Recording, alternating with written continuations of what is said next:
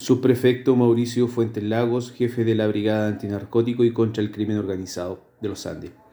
Detective de esta brigada especializada, en un trabajo realizado en conjunto con el Ministerio Público y en coordinación y apoyo con la Brigada Aeropolicial de la PDI, eh, lograron detectar diversos cultivos de cannabis, los cuales se encontraban en el sector precordillerano de la localidad de Huangualí.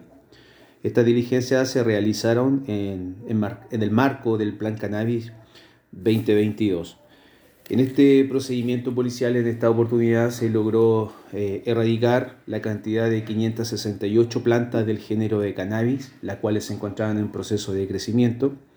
Además, se incautó la cantidad de 142 kilos, 800 gramos de cannabis, la cual se encontraba eh, ya lista para ser comercializada.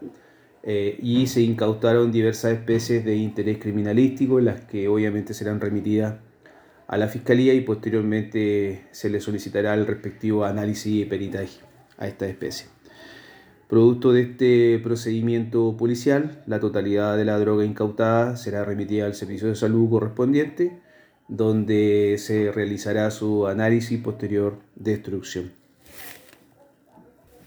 Es importante señalar que en este procedimiento se logró sacar de circulación la cantidad de 142.800 dosis, las cuales si hubiesen llegado a ser distribuidas, se hubiese obtenido una ganancia superior a los 714 millones de pesos.